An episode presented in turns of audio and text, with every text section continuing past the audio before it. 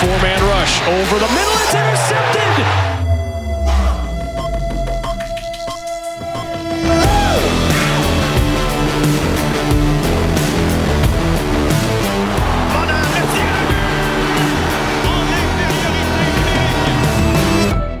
L'alignement de départ. Vol au-dessus de la Ligue nationale, Antoine Roussel. Les coachs, Michel Bergeron. Le Colisée, Tony Marinaro. La mise en échec, Renaud Lavoie. Capitaine hockey, Philippe Boucher. Le baron, Alain Chantelois. La journée du Canadien, Anthony Martineau. Football, Arnaud Gascon-Nadon. Gage-tu, Gonzo. Et en entrevue, le journaliste et auteur Michael Lalancette. Tania Bossy et le premier ministre du Québec, François Legault, tous réunis au lancement du livre 50 jours dans la vie de Mike Bossy.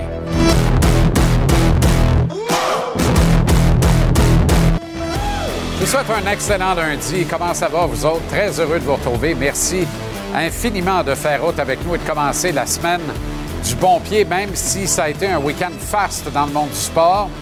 Euh, mais euh, de lourdes pertes pour notre société euh, québécoise, alors qu'on a appris successivement les décès d'Hubert Reeves, de Claude Bédard et de Guy Latraverse, trois grands qui ont contribué à fabriquer le Québec que l'on connaît, à le définir un peu plus d'ailleurs dans des sphères où il n'y avait pas de chassés croisés. Les gens de sport à l'écoute euh, reconnaîtront davantage euh, Claude Bédard, qui a œuvré pendant tant d'années au Journal de Québec, où il a été tour à tour columniste, journaliste, columniste, mais aussi directeur de la section euh, sportive.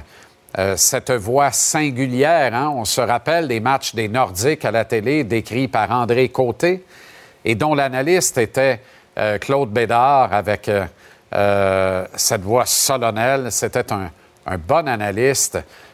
Et moi, un bleu à l'époque, mais j'a- j'adorais cette paire-là, la description et l'analyse des matchs des Nordiques, évidemment. Il a contribué à la venue de cette équipe en Ligue nationale parce qu'il a travaillé d'arrache-pied, euh, même en dirigeant la ligne éditoriale du journal à l'époque afin que les Nordiques puissent naître dans l'Association mondiale de hockey et ensuite faire partie de la fusion avec la Ligue nationale. À la famille et les nombreux amis de Claude Bédard, euh, nous offrons ici, toute l'équipe, nos plus sincères condoléances. Idem pour la famille et les amis d'Hubert Reeves et de Guy Latraverse, qui est monsieur show business au Québec quand on parle d'impresario, de gérance ou de production à grand déploiement.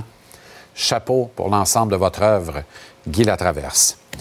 Le livre 50 jours dans la vie de Mike Bossy est lancé officiellement ce soir. C'est publié aux éditions de l'Homme sous la remarquable plume de mon collègue et ami Michael Lalancette, euh, qui euh, a eu la contribution de Tania Bossy euh, pour cet euh, ouvrage. Euh, notre équipe est sur place. On va parler tantôt à Michael Lalancette, tout comme à Tania, l'une des filles de notre ami et regretté collègue Mike. Il y a le premier ministre François Legault qui nous fera aussi honneur de sa présence à l'émission alors qu'il sera de passage à ce lancement. On l'y rejoindra en direct autour de 18 heures ici à l'émission. Le Canadien lui amorce une toute petite semaine. La prochaine va être plus chargée.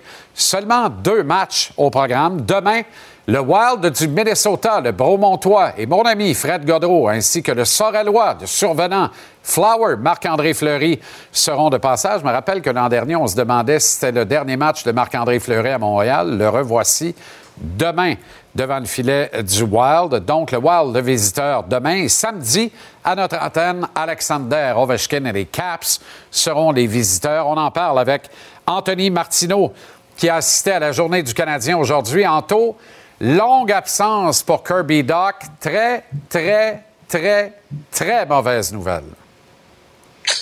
Ouais, dans le contexte où Kirby venait de connaître un camp d'entraînement fabuleux et un très bon premier match aussi, on nous a dit ce matin blessure significative dans le cas de Kirby Dak et une absence qui n'est pas du court terme. Donc 1 plus 1 égale 2, on parle de long terme. Et du long terme dans la Ligue nationale de hockey, c'est quoi pour le bénéfice de nos téléspectateurs, Jean-Charles? C'est au moins 10 matchs et 24 jours de calendrier régulier. Autrement dit, on en a pour un petit bout sans Kirby. Et la citation du jour que je vous fais entendre à l'instant revient assurément à Juraj Slavkovski. Rappelez-vous, euh, Slavkovski qui avait arrêté sa saison à 39 matchs l'an dernier en raison d'une blessure. Et je lui ai demandé ce matin, selon toi, Juraj, comment se sent Kirby en ce lundi matin? Écoutez ce qu'il avait à nous dire.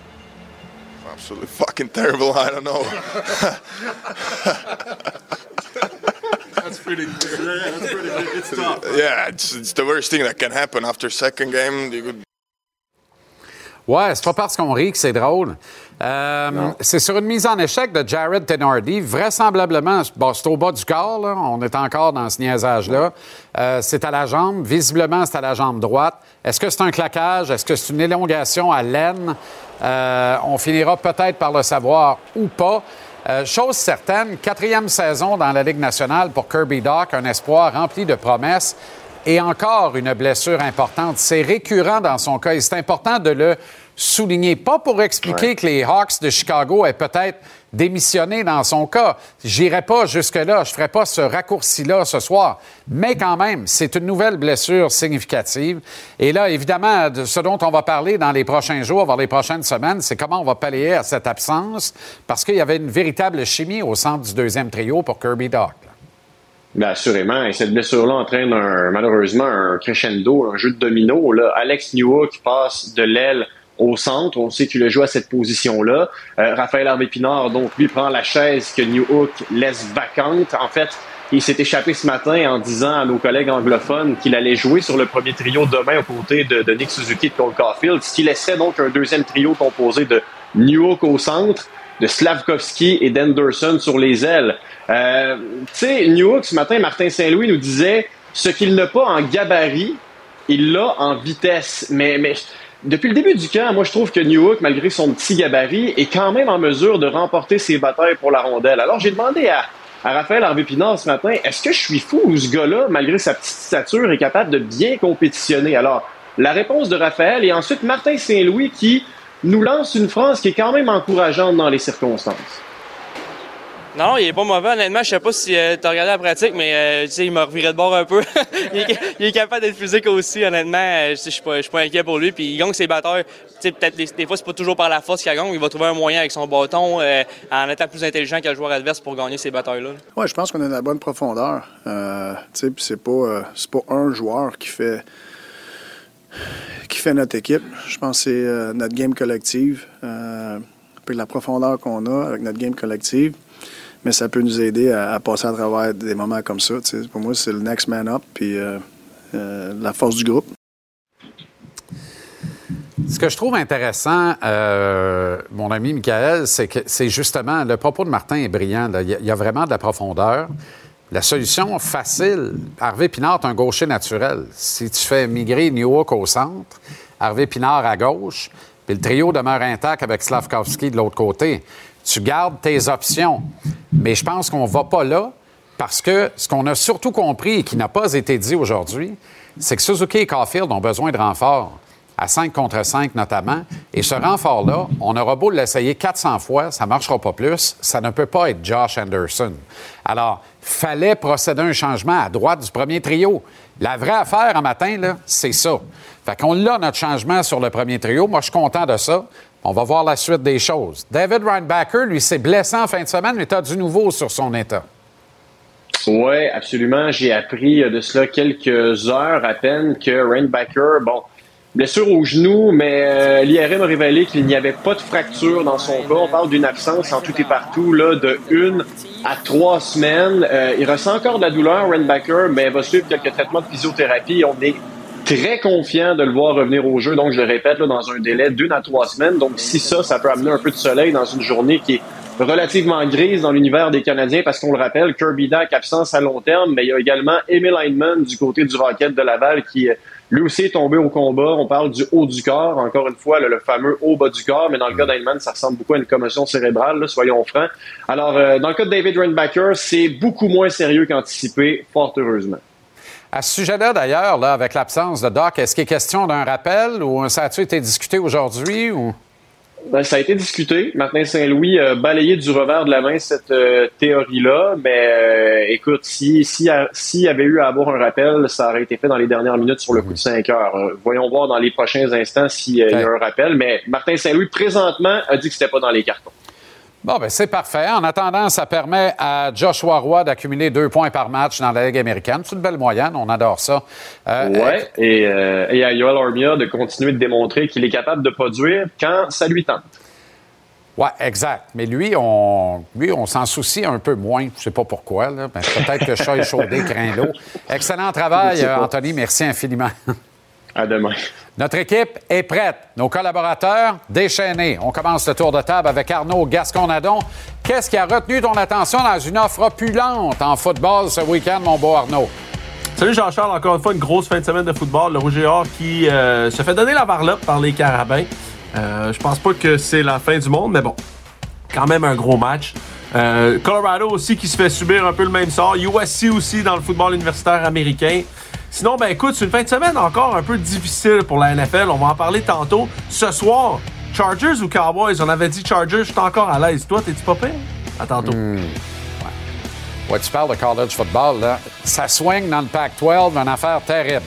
Tonino Marinaro, les sujets sont nombreux. Qu'est-ce que tu retiens pour débattre à 5h30 au Colisée, Tony? Salut Jean-Charles, on va parler de la cérémonie d'ouverture qui a lieu il y a un couple de jours. On va parler de la blessure de Kirby Doc, évidemment. Alex Noah qui va prendre sa place au poste de centre. Et Raphaël Harvey Pinard, promotion pour lui sur le premier trio. Et évidemment, le but de Cole Caulfield, il fait penser à quelqu'un en particulier. Tout ça ce soir à TVA Sport. OK, le baron Alain Chantelois sera avec nous également, comme tous les lundis. Très hâte de retrouver le baron. On parle de quoi ce soir, baron? Salut, JC. Autant je garde un souvenir impérissable, tant chez les juniors que dans la Ligue nationale de Mike Bossy, autant je garde un souvenir plus que gênant de la performance des Ticlins qui étaient dans la foule au Centre samedi. Franchement, là, il y en a qui ont des quotients de tulipes fanées. On en reparle dans quelques minutes, mon chum. Bon, ben, il y aura de l'horticulture également au menu ce soir. C'est formidable. Le grand fil sera, comme à l'habitude, fidèle à son poste à 18h35. On parle de quoi depuis la vieille capitale ce soir, Phil? Salut mon JC, bon lundi mon ami. Écoute, on va déjà parler de l'infirmerie chez le Canadien de Montréal avec la blessure fâcheuse qu'a subi Kirby Duck samedi soir. Un petit retour sur la semaine de Connor Bedard, très éprouvant pour un jeune de 18 ans et la performance des sénateurs d'Ottawa hier soir contre le Lightning de Tampa Bay. J'ai bien aimé de la façon qu'on se comporte à Ottawa. À tantôt, mon ami. Bye. OK, Phil, à tantôt. Complément d'information, euh, ça nous arrive du collègue Eric Angles de Sportsnet. Dans le cas de. Ça reste à être confirmé par l'Organisation du Canadien. Deux expressions qu'on haït ACL, MCL. Ligament croisé antérieur, puis le MCL, il y a un nom médical, puis ça fait mal, aurait dit Pat Burns. Si ça se confirme dans les deux cas, il y a de fortes probabilités qu'on annonce que la saison de Kirby Doc soit terminée. En trois syllabes, terminée saison de Kirby Doc. Attendons la communication officielle du Canadien, mais c'est quand même Eric Angles. Et non, il ne travaille pas dans son sous-sol, lui. On va. Euh, surveiller ça de très près et on essaie d'obtenir la confirmation euh, du Canadien dans les prochains instants. On va se réjouir quand même au billet de saison parce qu'il y a quand même matière à réjouissance avec le Canadien. Un nom ce soir, Albert Jackay, l'ultime coéquipier 2.0, qui mérite un segment personnalisé. On en reparle au billet de saison tantôt. Euh, présentement sur TVA Sport, c'est le deuxième match de la série de championnat de la Ligue américaine de baseball entre les Rangers du Texas et les Astros à Houston. Hier, les Rangers ont surpris d'une certaine façon, gagnant le premier match 2-0 sur la route. Ils sont en avant 4-0 actuellement et on est qu'en milieu de deuxième manche dans ce deuxième duel de la série de championnat de la Ligue nationale, Ligue américaine plutôt, de baseball. On ira progressivement de vous montrer des images en direct de ce duel. Parlant de balle, ça a fait 35 ans pile poil hier. Série mondiale, il se produisait ceci au mythique Dodger Stadium.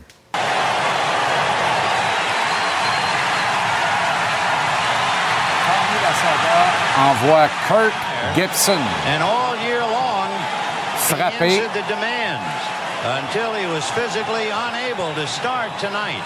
contre Dennis Eckersley, le légendaire. Les A's en avant 4-3 dans le match.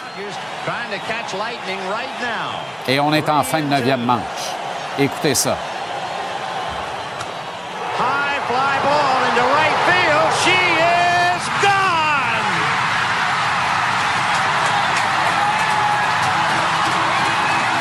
Que ce soit bonsoir, elle est partie de Roger ou bye bye, ma petite douce du baron Chantelois. Gibson qui a besoin d'une chaise roulante ou d'un Uber. Ah, qu'est-ce que je dis là, bon? Désolé, patron. Un Théo Taxi pour faire le tour des sentiers. Gibson sur une patte, l'un des grands moments de l'histoire du baseball majeur. Ça a fait 35 ans de ça. Hier, la sorte vous l'avez vu sortir. J'étais très inquiet pour son cœur. Chaque fois qu'il débarquait à Montréal, d'ailleurs, savourait de délicieuses pâtes à l'italienne, euh, évidemment, euh, dont nos restaurateurs ici ont le euh, secret. Moment magique dans l'histoire du mythique Dodger Stadium et de tout le baseball majeur. Football, les Alouettes se sont assurés de disputer le match de demi-finale de l'Est de la Ligue canadienne dans leur château fort, le stade Percival Molson. Ce sera le 5 novembre prochain. Déjà assuré d'y être en raison de la défaite d'Hamilton à Vancouver, ben, les Moineaux ont battu les Elks 35-21 à Edmonton. Un ralliement exceptionnel, notamment au deuxième quart, dans les dernières minutes de la première demi. C'est incroyable comment les Alouettes ont viré ce game-là de bord. C'était excitant au possible. Rendez-vous le 5 novembre au stade Percival Molson contre un des ennemis de toujours, les Cats d'Hamilton. Match très excitant en perspective. Les billets s'envolent très rapidement, me dit-on, et il en reste et ils sont actuellement en vente. Parlant de billets qui s'envolent, ils s'étaient envolés. Pas moyen d'avoir deux places au Sepsum de l'Université de Montréal en fin de semaine. Puis euh, ça va pas changer pour la Coupe Dunsmore. Bon, il reste une demi-finale à gagner pour le Rouge et Or et les Carabins. En principe, il n'y a pas de problème. Les Carabins qui seront donc les autres de la Dunsmore en novembre s'ils gagnent leur match de demi-finale. Ils ont lessivé le Rouge et Or de l'Université Laval en fin de semaine. En fait, ils les ont blanchis. C'est la première fois dans l'histoire du programme de l'U2M que les Carabins blanchissent le Rouge et Or de l'Université Laval. C'est pas banal. À Québec, euh, il y a eu réunion des vétérans du Rouge et Or. Euh, c'est une réunion qui a été commandée par ceux-ci et on a demandé que les coachs soient absents de cette réunion-là. Et puis on termine avec euh, un cirque, pourquoi pas, pour ne pas dire la foire. La foire est au cirque, le cirque de la foire, enfin. Combat entre le YouTuber, influenceur et un petit peu boxeur Logan Paul et le combattant MMA Dylan Danny qui a voulu euh, revenir à ses bonnes vieilles habitudes en fin de combat, comme vous voyez. Et là, ben, c'est le bordel. Voilà. Ça se passe à Manchester, en Angleterre, en fin de semaine. Combat, espèce de combat de démonstration de six rounds qui avait été survolé par Logan Paul. Puis la droite que Danny euh, ou Danis a tenté d'assonner à un des gardes de sécurité. Je pense que c'est le seul coup de poing qu'il a essayé de lancer dans ce cercle-là. Alors voilà pour euh, le cirque de ce soir. Le segment Gage-tu vous est présenté par Mise au jeu plus. Tout se joue ici.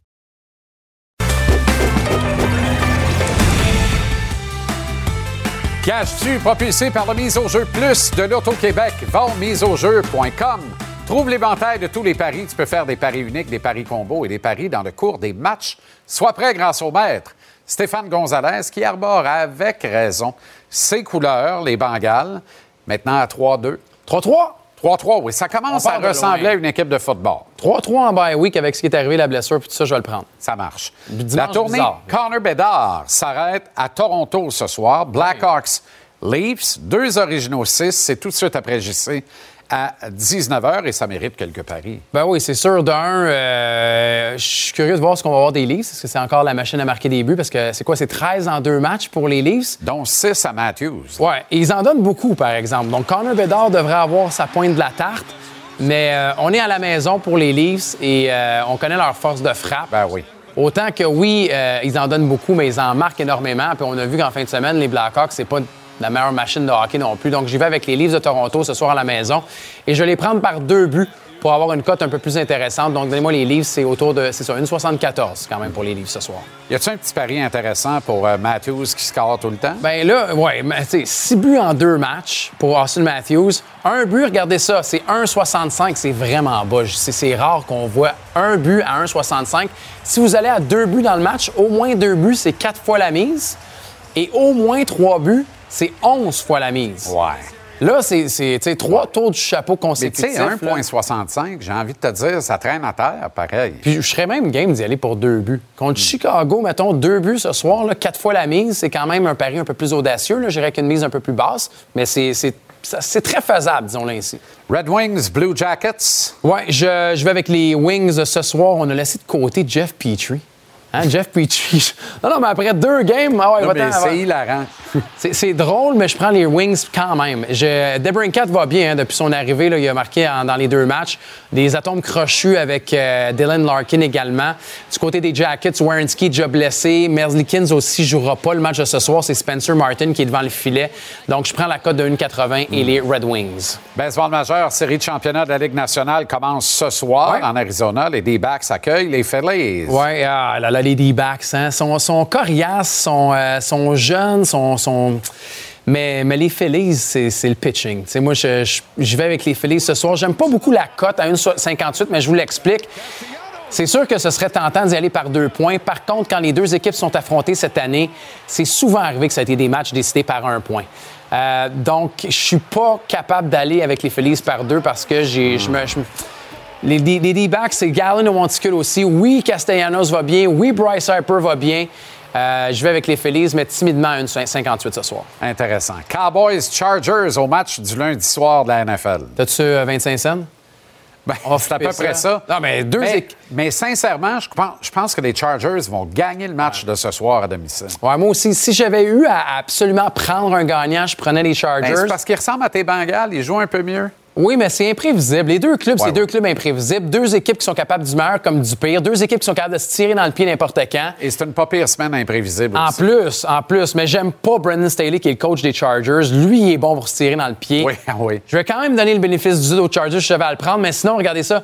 Plus de 20,5 points pour chacune des équipes. Ah, pour chacune? oui, chacune des équipes. J'avais jamais vu ça. Mais un 28-24 dans ce coin-là, ça pourrait se faire. Alors, euh, il y a des revenants, entre autres Austin Eckler, ce soir du retour euh, pour, euh, pour les Chargers. Alors, je vais avec les, points. C'est pas une semaine où ça a scoré beaucoup. non! Mais pas le lundi, c'est comme une semaine dans la semaine. C'est pas pareil. Non, puis surtout avec ces deux clubs-là. On valide tout ça. On se reparle mercredi, yes. Gonzo. Excellent gage dessus, propulsé par Mise au jeu plus de l'Auto-Québec. Va au miseaujeu.com. Trouve l'éventail de tous les paris. Tu peux faire des paris uniques, des paris combos et parier dans le cours des matchs. Sois prêt grâce au maître Stéphane Gonzalez, ici tous les lundis, mercredis, vendredis. Et ne manque pas la minute gage dessus à 18h59 du lundi au samedi à TVA Sport, juste avant le match à mercredi, Gonz. Bonne soirée. Merci, Justin.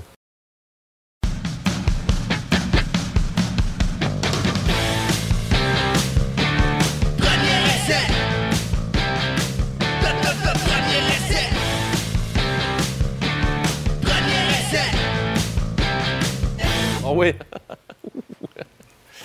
so, look, here's what I got to get across, guys. I had a couple of you look at me like, what the fuck? Why are we going live? I swear to God, I'm not a lunatic. I swear to you. and if I absolutely knew we could get to where we need to get without ever putting pads on, I'd do it. I swear to you. I don't want to put anybody in jeopardy. However, I do know this. The studies say you got to get volume and you got to get intensity before a season comes. You have to. If you don't, I'm not getting you prepared, not only physically for injury, but also for us as a team to get better. Defensively, what is the essence of what we do, man? Ça, c'est le gars qui peut devenir l'homme de l'année dans la NFL. Dan Campbell ou Coach Campbell. Would you want to play for Coach Campbell, Arnaud? Ah, c'est sûr. Qui veut pas jouer pour ce gars-là? Quand ça va bien. Quand ça va bien. Oui, parce que quand ça va mal, t'as peur qu'il te fasse cuire, littéralement. Le gars boit l'équivalent du gros contenant, la grosse cruche de Gatorade, de café Starbucks à tous les jours. Exact. D'ailleurs, il va faire une rupture du myocarde, probablement à cause de ça, et de son intensité délirante. Vous le voyez, là. Euh, c'est disponible partout. C'est délirant. Délirant. Tu sais, c'est une version moins cinématographique d'Al Pacino dans Any Given Sunday, Mhm. mais l'objectif est le même. Ouais. Et ça embrase ses troupes. Les Lions sont au sommet de la NFL parce que les deux autres sont enfargeants, maudit cave, on va y revenir. Là. 5 et 1 pour Détroit. Et ils sont. C'est pas juste ça. Tout est dans la manière. Ils sont Ouais. beaux. Je pense que d'une certaine façon, ces coachs-là, c'est toujours les préférés des joueurs et des médias, etc., jusqu'à temps que ça va mal, parce que une belle qualité d'un entraîneur, c'est d'être capable de contrôler ses émotions. Il n'y a pas de l'air d'un gars qui boit deux Venti le matin avec euh, quatre shots d'espresso. ça n'a pas de l'air d'être le gars qui contrôle le plus ses émotions, tu comprends? Mais force est d'admettre que, que c'est le coach idéal. C'est un ancien joueur, donc il est capable de dire les vraies choses, les bonnes choses. Il est honnête avec ses joueurs. Si j'étais capable de vous enlever les pads, je le ferais, les gars. Je sais que comme joueur, j'aimerais ça. Mais l'étude montre qu'il faut mettre un peu de volume quand même si on veut se rendre jusqu'au bout. Je suis obligé de le faire. Il n'y a pas la méthode Belichick en disant je vais mettre des pads à tous les jours. Tu sais, ça, puis, tu le regardes, Belichick, tu le sais qu'il n'a pas joué dans la NFL. Dan, il y a, y y cette, complicité-là avec ses joueurs. Et pour l'instant, c'est payant. Il y a Jared Goff aussi qui mène le bateau d'une façon admirable. Et Ben Johnson, son coordinateur à l'attaque, qui risque d'être la dernière année aussi au- à Détroit. Donc, c'est un peu. C'est une belle année, en tout cas, pour Détroit de concrétiser ce succès-là. Oui, puis à Détroit, il n'y en aura pas de tradition. Il n'y en aura pas de dynastie. Fait que quand ça marche, pèse sur le gaz. Vas-y à fond Léon, parce que ça. À fond Lyon, devrais-je dire. Ouais, parce Lyon. que ça ne marchera peut-être pas dès la saison suivante. Non, la seule fois pas que de je- chance. je vais donner le bénéfice du doute à Dan Campbell, il a attiré tous ces entraîneurs-là. J'ai hâte de voir s'il va pas être capable de le refaire, même si des entraîneurs quittent. Exact. Et le Cream Cycle, là, rapidement, au blog mode, là, on aime. Là. De? Le oui, Cream oui. Cycle. Ben oui, ben oui, ben oui, absolument. C'est ça, les boucaniers. Ben oui, ben oui, ben Arrêtez oui. d'essayer d'être n'importe quoi d'autre. Vous êtes des ravels à l'orange avec la crème à glace blanche dans le milieu. Ah, ça fesse quand même, à- à- à- regarde, tout le long, du, ça fesse quand même un peu pour les yeux. J'ai les yeux Non, fragiles. j'aime ça, moi. J'aille pas ça. Parce pas ça. Il faudrait mettre les poteaux first down rouges d'abord. Oui, exact. Il n'y a plus d'équipe invaincue dans la NFL et les Eagles et les Niners se sont enfargés littéralement en fin de semaine. Laquelle des deux défaites est la pire, à ton avis? Euh, dur à dire, je te dirais, les deux font mal pour des raisons différentes. Mais tu sais, je pense que c'est une longue saison. Ils allaient connaître la défaite inévitablement. Vaut mieux tard, vaut mieux tôt que trop tard. Je pense que de, de cette façon-là, Euh, tu sais, les Eagles ont complètement dominé ce match-là, de A à Z sur la feuille des statistiques. Euh, ça a été un, un match qui a de quatre revirements. Zéro du côté des Jets, c'est quatre ça. du côté des plus Eagles. de tertiaire à mais New tu York. mais tu domines le match. Mais tu domines le ça. match complètement. Ouais. Est-ce que tu es capable de revirer le bateau de bord assez vite? Je pense que oui. De l'autre côté, les 49ers, c'est une défaite. Les Browns ont bien joué. Ils ont, avec un carrière substitut, battent leur carrière principale. possible. Ils ont fait mal paraître les 49ers. Et aussi, les 49ers sortent de là amochés. Je te dirais que de ce côté-là, la défaite des 49ers pourrait faire bien plus mal que celle des Eagles. Bien, bienvenue dans le monde des Niners. Bienvenue dans le monde des Niners. On sait quand est-ce que ça allait arriver. Euh, ils ont récupéré quand même Trent Williams, mais Debo tombe et, et d'autres aussi tombent dans ce match-là. Ça, ça pourrait faire mal à long terme. Pas possible. Ouais. OK, choc Québec contre Québec. Finalement, les commandeurs de Ben Saint-Just ont le dessus Ouais. sur les Faucons de Mathieu Bergeron. Oui. D'ailleurs, c'était dans notre liste des paris. Mathieu m'avait convaincu Oui. De prendre les Commanders plus 2,5. Oui, oui. Plus Je le match allait, plus je trouvais que Mathieu avait raison. Oui, il a fait du rah-rah ce matin avec ça. Ah oui, il en a fait pas mal? Ah, ouais, ça m'énerve. Écoute, c'était, je trouve que c'était un match emblématique de la fin de semaine. J'ai, j'ai trouvé que je suis pas, je suis pas sûr si c'est des belles performances défensives, plus que des performances offensives que j'ai trouvées épouvantables. Tu sais, quand tu regardes quand même le match des Eagles, le match des, des Falcons, le match des, tu sais, il y en a eu J'enlève rien au pic de Benji Saint-Just. là. Non, Je suis non, non. très excité pour lui. Mais c'est une mauvaise quelle passe. passe erratique. Le quelle match- passe épouvantable. On peut parler aussi du match des, des Seahawks. Je veux dire, c'est oui. c'est des attaques qui se rendent jusqu'à la porte des buts 4-5 fois, sortent de là avec aucun point. Tu sais, à à force d'y aller pour le quatrième essai, Exact. avec des carrières qui sont tous moyens ou en bas même de la moyenne, mais tu as ce genre de match-là, qu'on est rendu à la semaine 6, où on a encore la moitié de la ligue à l'attaque qui se cherche mais qui payent toute leur carrière 40 millions. C'est un peu estomaqué, mais c'est ça qu'on a. C'est une belle, quand même, c'est le fun de voir le, le talent québécois se rendre jusque-là puis continuer à performer. OK, dans la Ligue canadienne, est-ce qu'il est juste de dire que Mathieu Betts et Marc-Antoine Decoy sont les deux meilleurs joueurs défensifs de toute la Ligue canadienne, un dans l'Ouest, un dans l'Est? Je pense que oui. Écoute. Euh, Pas de chicane, Carabin. Tout va ouais, mais c'est fou quand même, là. Ça, là, tu sais, je veux dire, on, parle, on vient de parler de, de Mathieu Bergeron, on parle de de Benjamin Saint-Just qui joue du gros football, qu'on le met devant les meilleurs receveurs. On regarde Mathieu Betts, 17 sacs en 17 games. Le monde, attachez-vous, quelqu'un, ce gars-là est en train d'avoir une saison record de la Ligue canadienne de football où tu as des joueurs qui sont passés à travers les générations, très talentueux.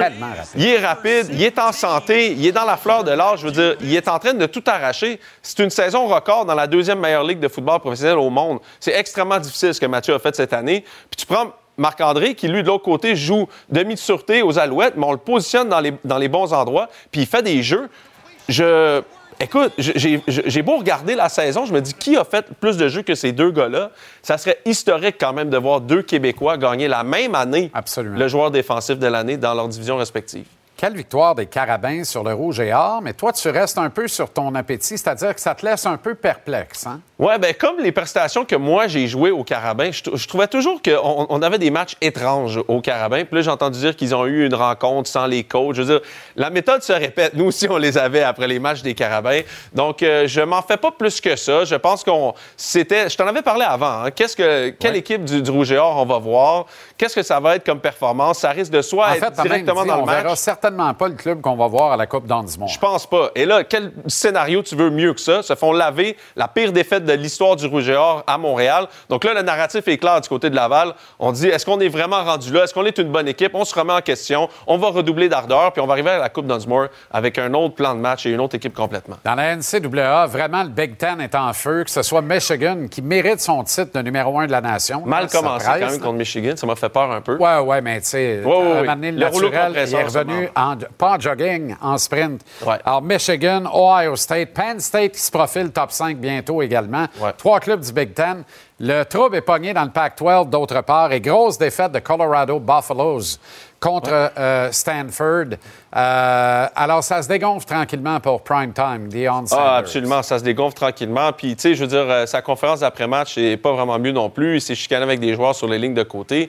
Tu sais, quand tu veux être Hollywood, à un moment donné, Hollywood, quand ça devient difficile, ça se peut que ça brasse un peu. Tu sais, Michigan, je pense pas que c'est bâti nécessairement dans la même structure que Colorado. Tu parles du Pac-12 on a quand même eu un, duel au sommet entre Bo Nix d'Oregon puis euh, Phoenix Jr. de, Washington. ça, c'est deux clubs extraordinaires dans le Pac-12, deux carrières extraordinaires. Donc, euh, écoute, le, SEC qui est pas à la hauteur cette année, le Pac-12 qui explose et finalement a des meilleures carrières que tout le monde, et le Big Ten. C'est assez intéressant ce qui se passe dans la Cowboys Chargers ce soir. Moi, j'ai pris Chargers. Moi aussi. Plus deux et demi. Ça devrait m'inquiéter. Euh, moi, je pense que les, les 49ers se sont encore sur leur fin de leur dernière game.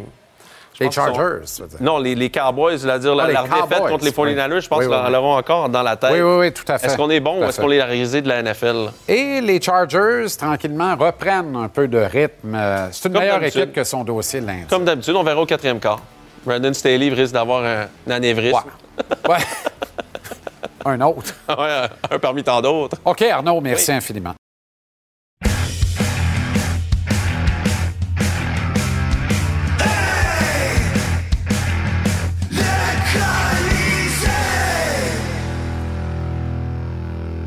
Cette ouverture me fait bien rigoler. D'ailleurs, ce jogging était avant la fameuse gageure. Hein? Et ça paraît des deux bords. Comment ça va, mon Tony? Un beau week-end? Oui, ça va très, très bien, merci. Un meilleur week-end que Kirby Doc. Quelle terrible nouvelle, quand même. Ça, c'est un blessure qui fait très, très mal. Euh, c'est pas facile de récupérer de ce genre de blessure-là. Ça joue aussi pas seulement sur le physique, mais beaucoup sur le mental. Euh, tu vas passer des, heures, des jours, des mois, puis peut-être un an à t'entraîner peut-être tout seul, sans les autres. Puis quand tu reviens, c'est dans le mental. Hein. Tu ne vas pas forcer ta peur de, de, réaggraver cette blessure-là, de te faire mal de nouveau. Euh, mais j'ai parlé avec le baron, je pense qu'il est encore jeune. À 22 ans, il ça va bien aller, mais, il y en a plusieurs qui ont eu de la misère à récupérer de cette Ben oui, puis tu parles la notion de plaisir. Le kid, il avait du plaisir. Il est dans un groupe uni.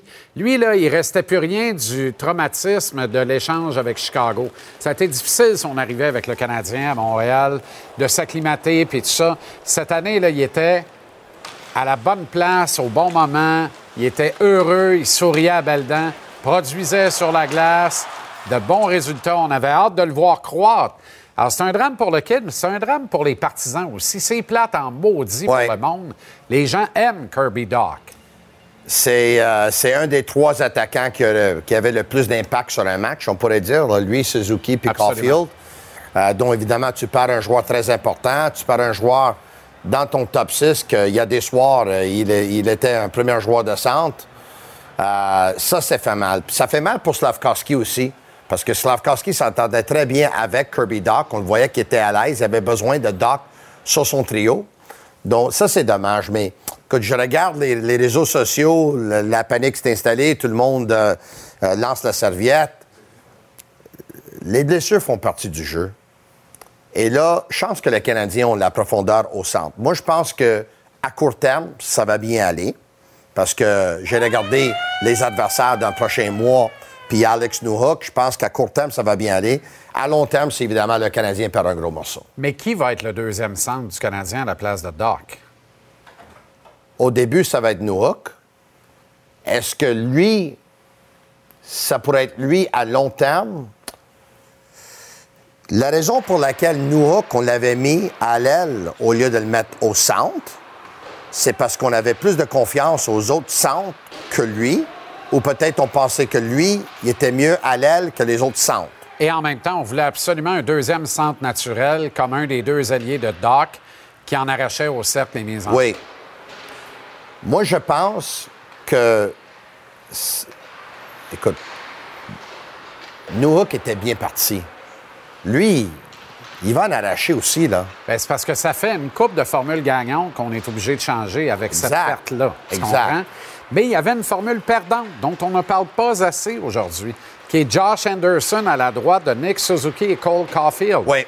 La vraie patente aujourd'hui, c'est ça. Outre cette blessure épouvantable à Doc, mais le jeu de la chaise musicale, la blessure à Doc, en principe, tu n'as pas besoin de toucher à Josh Anderson sur le flanc droit de Suzuki Caulfield. Et pourtant, on le fait quand même. On le fait parce qu'il faut apporter un changement sur ce trio-là, qui, à 5 contre 5, n'a absolument aucune autorité. De temps en temps, on a raison, hein, parce que ni toi ni moi, on aimait Josh Anderson ben sur ce trio-là. On a essayé cinq fois l'année passée, on est 0 en 5.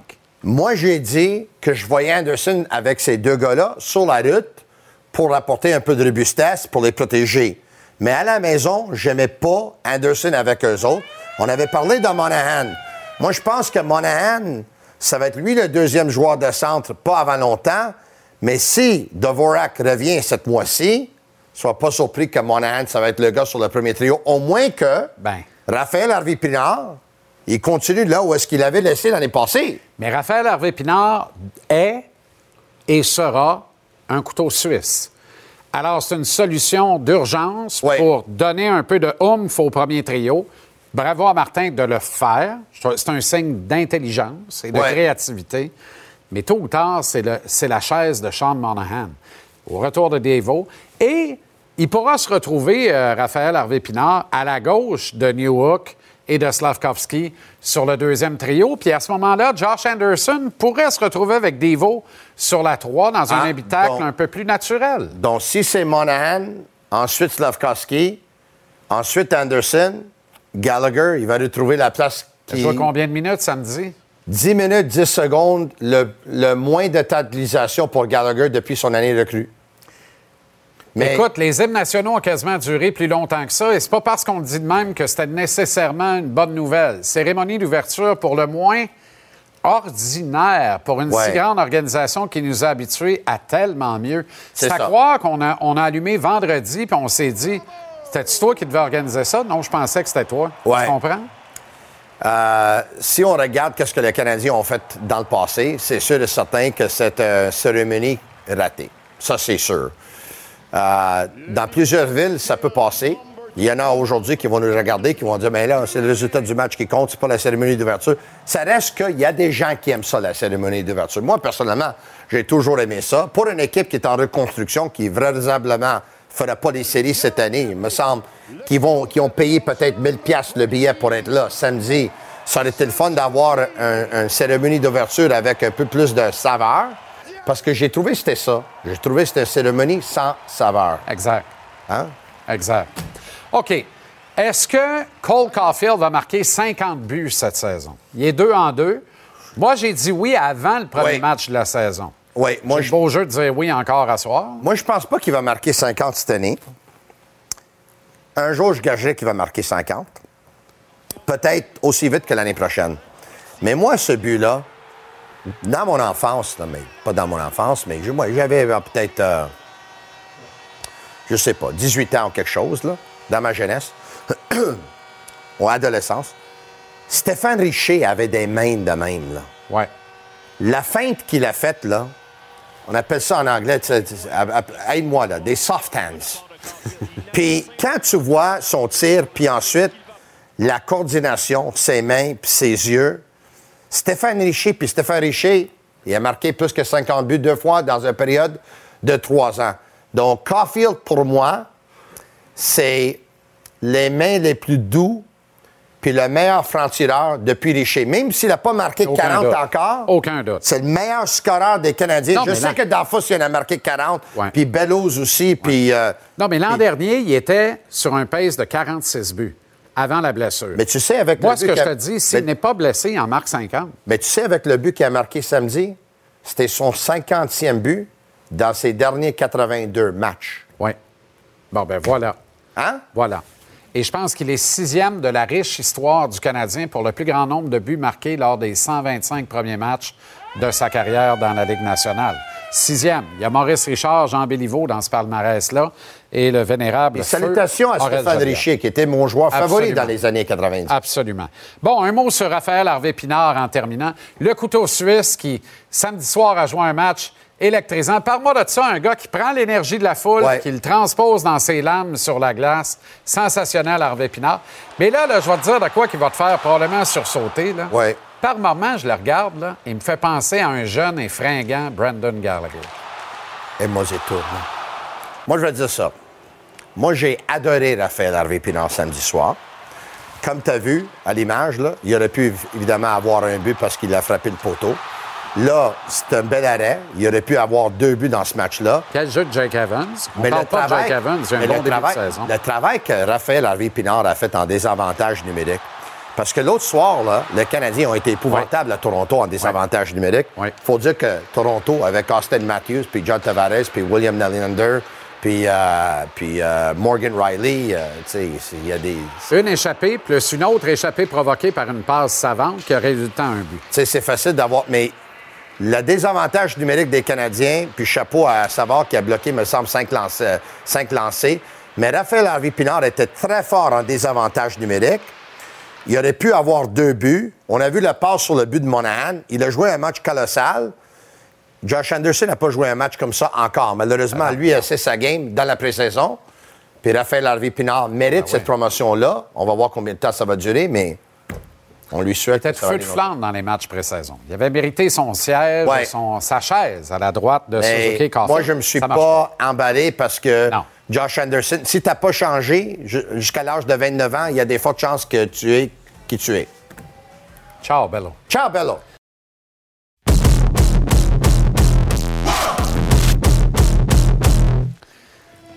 Très heureux de retrouver Antoine Roussel qui va au-dessus de la Ligue nationale avec nous deux fois semaine. Comment ça va, Antoine? Salut Jean-Charles, ça va super bien et toi? Excellent. Alors, on vient d'en parler avec Tony. Lourde perte pour le Canadien, Kirby Doc, qui avait le sourire aux lèvres, qui était heureux, euh, qui connaissait un bon début de saison. Et je dirais lourde perte pour tout le monde. C'est triste pour le garçon, 22 ans seulement, mais pour ses coéquipiers autour aussi et coach Saint-Louis, c'est comme tu as, un beau picture, tu as une belle photo, puis là déjà, elle est maculée. Absolument, c'est une grosse perte pour le pour le CH. C'est un joueur qui avait un rôle important sur l'avantage numérique, euh, notamment en entrée de zone. Pour moi, c'est euh, c'est vraiment ça euh, sa force, son sa contrôle de rondelle à 55 aussi. Vraiment malheureux de voir ce genre de blessure au genou. Des fois, ça peut être un petit peu plus long à revenir. Donc c'est c'est malheureux comme je le disais. C'est c'est aussi l'opportunité pour d'autres joueurs de de se lever puis de profiter de cette absence là. Mais c'est sûr que le CH n'a pas la profondeur offensive pour avoir beaucoup de blessés. Donc euh, va le remplacer décevant pour lui, mais euh, une autre opportunité. Puis on sait aussi euh, que euh, avec ce remaniement-là, Raphaël aussi, Harvey Pinard va avoir une, une, sorte de promotion. Donc il y a toujours des gagnants et des perdants avec ça. OK. Il y a quelques partisans qui ont fait entendre des huées samedi soir lorsque la jeune sensation Connor Bedard touchait la rondelle. Tu te campes où par rapport à ça, toi, Antoine? Ben écoute, en tant que joueur, moi je sais simplement que ça m'est arrivé à Chicago de me faire huer, puis ça me donnait tellement de l'énergie. Tu sais, ça donne, ça, ça, ça t'influe euh, de l'énergie à revendre, puis là, tu es capable de tout faire sur la glace, puis tu as juste le goût d'en entendre plus quasiment, puis que ou de les faire taire si tu es capable de le faire. Donc à ce moment-là, pour moi, je trouvais que ça me faisait juste sourire de voir le cas de Bédard à ce niveau-là, euh, parce que je suis sûr, même si on est des joueurs différents, euh, son désir de vaincre puis de compétition, euh, on est c'est sensiblement le même désir qui, qui t'habite.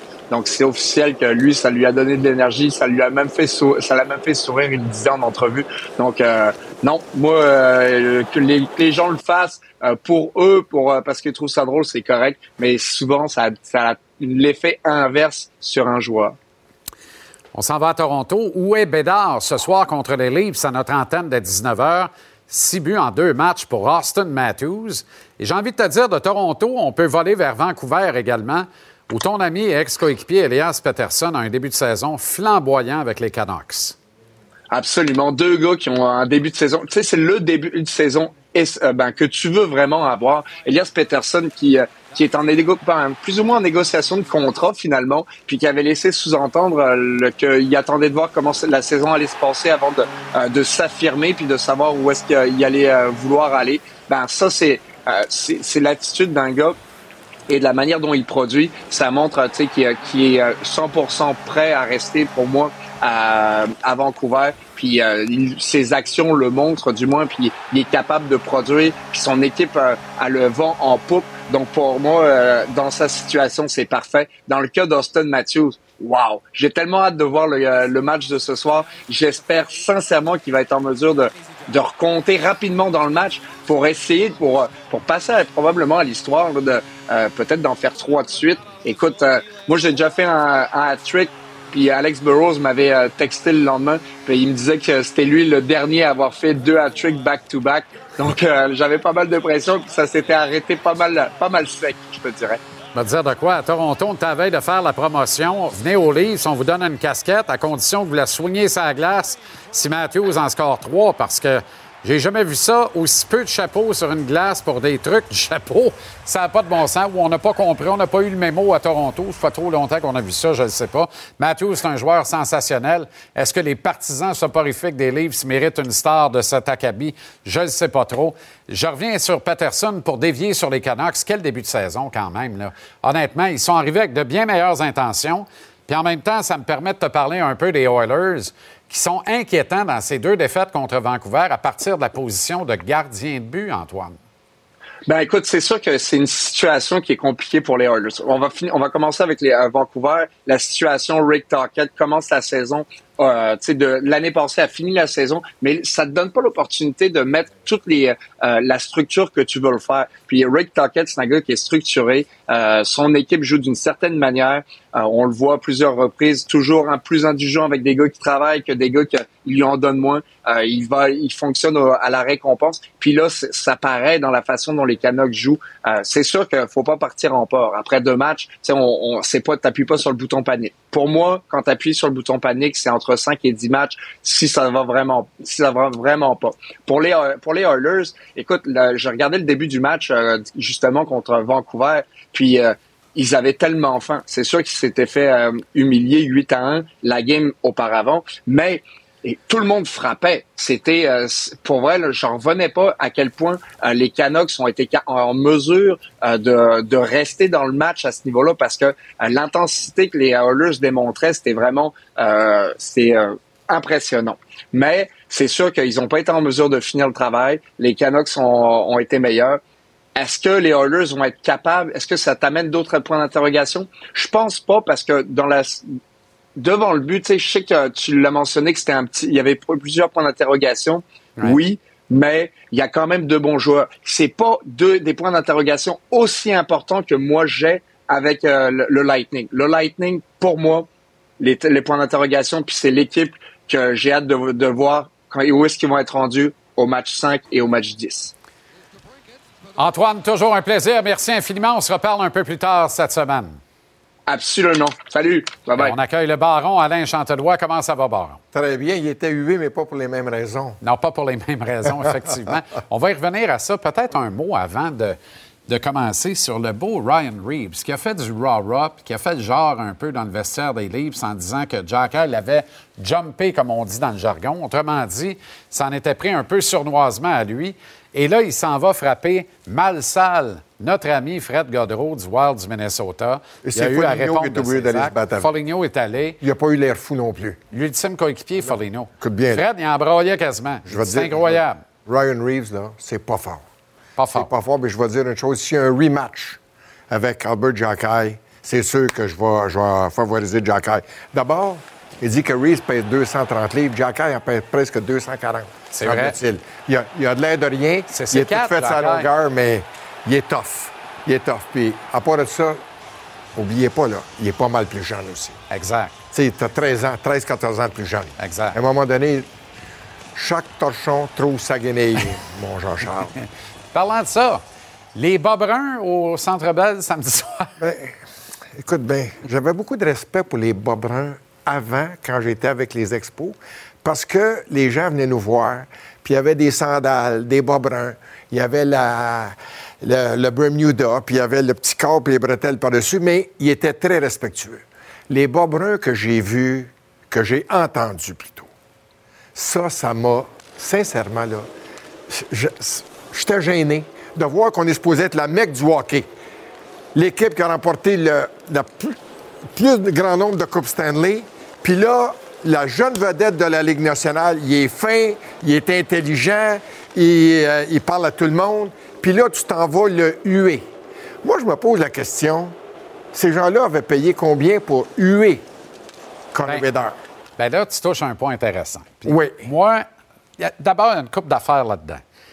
Il a été applaudi presque à tout rond quand il est sauté sur la glace. Quand Michel Lacroix a dit accueillons les adversaires de ce soir, les Blackhawks de Chicago, pas de réaction. Le 98 embarque, ça se met à applaudir. Je vois le vert. On s'en va où avec ça?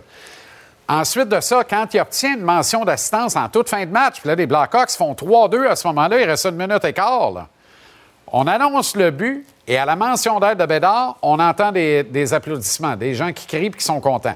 Fait ça fait un peu contrepoids de, ceux que tu appelles avec affection quand même, les bas euh, qui ont eu. D'autre part, au prix du ticket, ils ont le droit de faire ce qu'ils veulent. Bien, je trouve que ça fait partie du spectacle, ça fait partie de la game.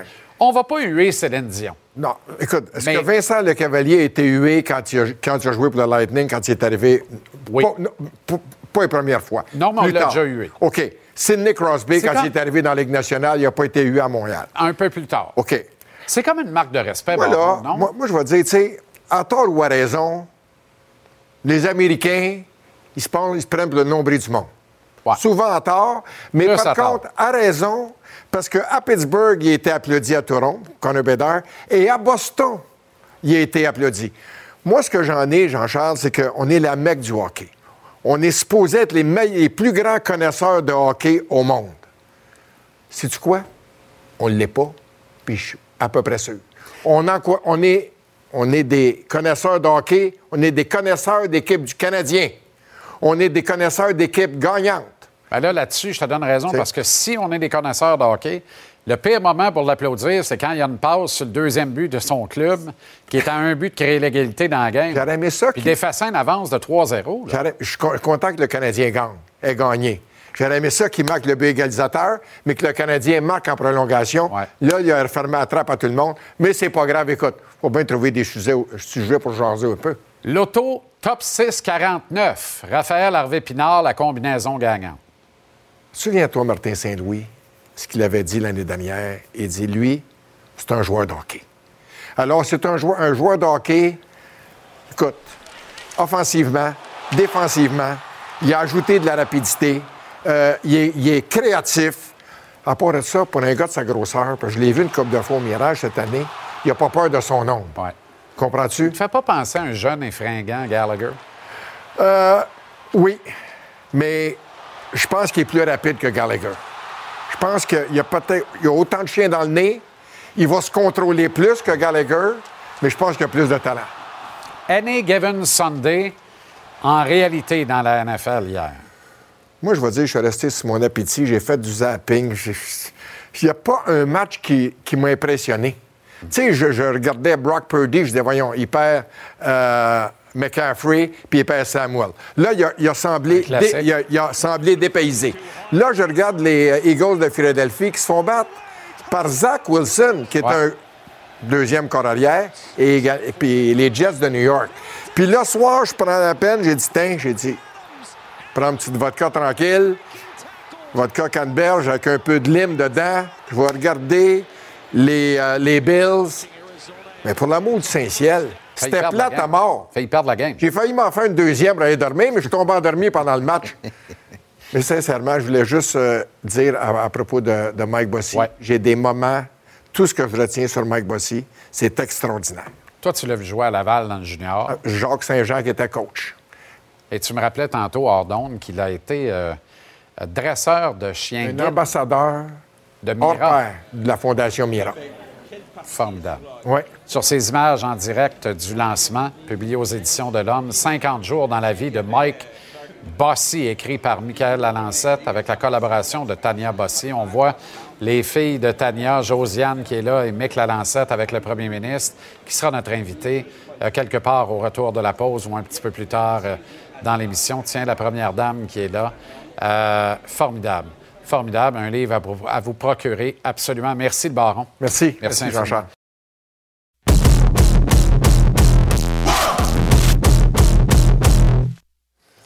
Parallèlement, JC se déroule actuellement sur TVA Sport le match numéro 2 de la série de championnat de la Ligue américaine de baseball. Vous le voyez sur ces images en direct. Nous sommes en fin de cinquième manche.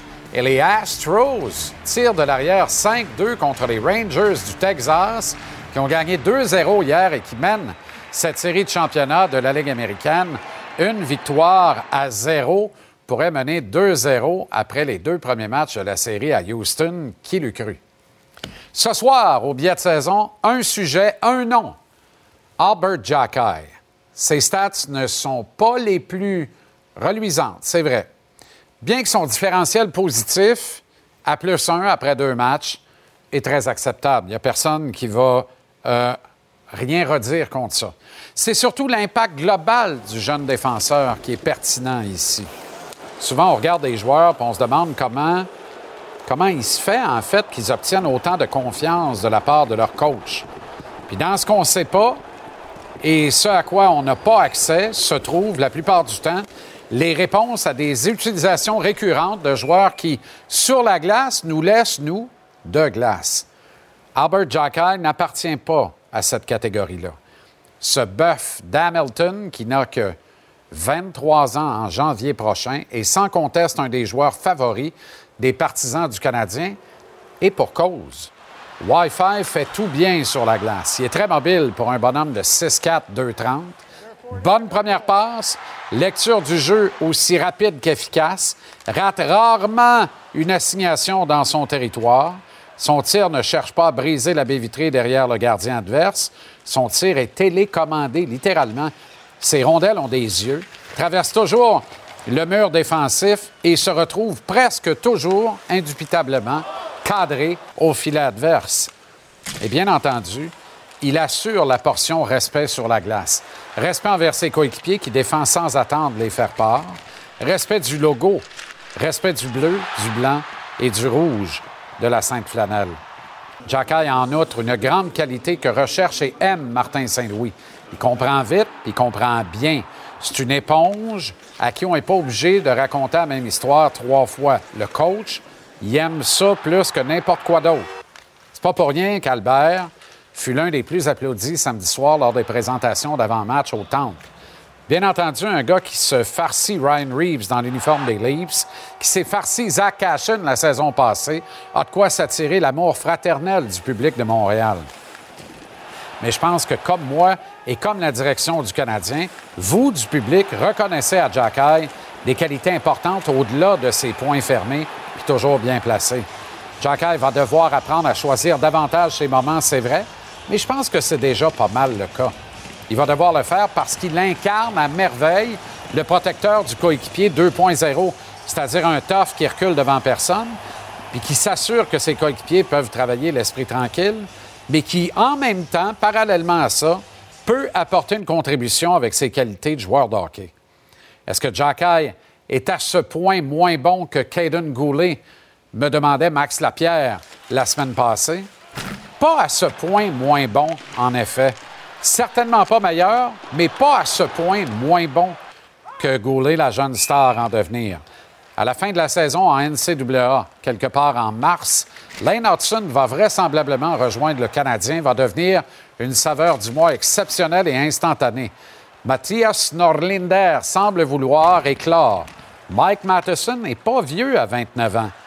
Harris, Goulet et les autres qui poussent, la congestion va être folle sur le flanc gauche de la défense du Canadien d'ici peu de temps. Toutefois, il me semble assuré que peu importe le trafic et le talent présent et à venir dans cette organisation, il sera impossible, impossible de déloger Albert Jackay de l'alignement. Ce que ce colosse au cœur tendre apporte à l'équipe est une denrée rarissime, une denrée recherchée, et le Canadien commettrait une grave erreur de s'en départir.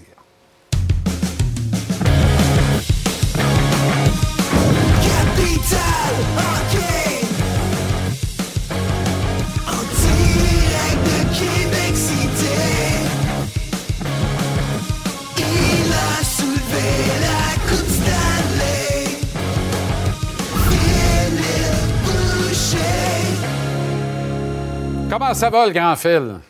Très bien, merci toi. Excellent. Très bon billet de saison encore. Euh, très, très bon billet de saison. Et entièrement d'accord avec toi. Ben c'est ça. Tu sais, à un moment donné, ça va brasser, il va y avoir une congestion. Mais les coachs, la direction, ils vont se réunir, puis à chaque fois, Martin va finir par mettre son point sur la table en disant, lui, il s'en va nulle part. J'ai besoin de ce gars-là dans l'alignement. Il joue au hockey. il joue au hockey. Tu termines ta phrase tantôt. Tu as dit congestion et tu fini à gauche parce qu'il va y avoir congestion partout. Ben, on le souhaite, hein, c'est ce qu'on souhaite. C'est pour ça qu'on a repêché encore un défenseur droitier, euh, cinquième au total. Si je ne me trompe pas, qu'on a Logan Mayou qui est pas loin. Logan Mayou était très bon qu'à l'entraînement, mais il y a une chose, chose certaine on a besoin d'un quarterback. On a peut-être un aux États-Unis qui va s'en venir. Goulet, pas sûr qu'on va le voir le mettre dans sa chaise-là. Jacky, lui, aura sa chaise. Il aura toujours son rôle. Il reste à lui trouver un bon partner. Est-ce que le partner parfait pour lui sera Goulet sur la deuxième paire? Si on le transfère à droite? Est-ce qu'il sera un jour sur la première paire? Peut-être? Mais assurément, il aura toujours sa place sur une troisième paire de défenseurs. Il sera toujours apprécié de ses coéquipiers et des partisans. Ça, c'est sans, sans équivoque. C'est ce que je pense aussi. Si un jour le Canadien a les moyens d'avoir Jack et Ryan Backer sur une troisième paire, ça veut dire que le Canadien va être un club plein d'ambition. Ça va être formidable. Euh, Kirby Doc. Euh, très lourde de perte. Malheureux pour le kid. Tu as eu des blessures importantes dans ta carrière. Euh, ça débine un joueur de hockey. Tu sais, on ne pratique pas le hockey, on joue au hockey. Quand on doit s'absenter, quitter le groupe, c'est épouvantable ce que ça fait au mental autant qu'au physique.